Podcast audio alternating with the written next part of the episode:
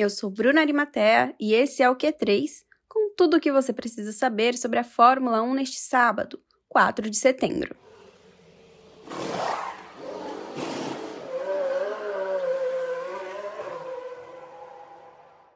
O qualifying desse sábado já começou a aquecer a corrida de amanhã em Zandvoort, na Holanda.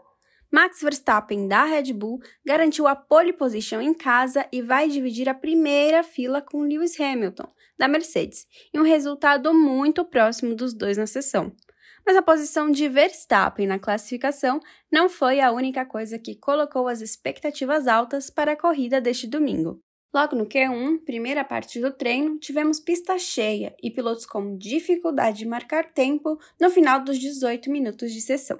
Sérgio Pérez, da Red Bull, foi um dos pilotos que ficou no Q1 surpreendentemente, depois de não conseguir melhorar seu tempo. A surpresa pegou a Red Bull desprevenida e vai ter que lidar com a disputa da primeira posição da prova sem a ajuda de seu segundo piloto na frente. Quem também não conseguiu melhorar a sua volta e ficou pelo caminho foi Sebastian Vettel, da Aston Martin. Atrapalhado pelos dois carros da Haas, Vettel afirmou que o equipamento não estava rápido o suficiente na pista.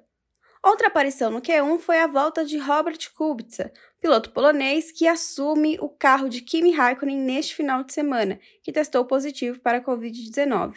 O piloto vai largar na 18ª colocação. Já no Q2, a estrela do classificatório foi a bandeira vermelha, que apareceu duas vezes na sessão em dois incidentes com o carro da Williams.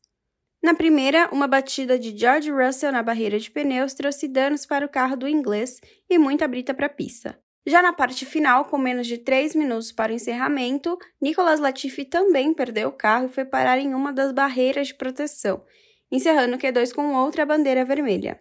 Na ocasião, Lando Norris não tinha registrado uma volta melhor que a décima colocação e vai largar em décimo terceiro amanhã.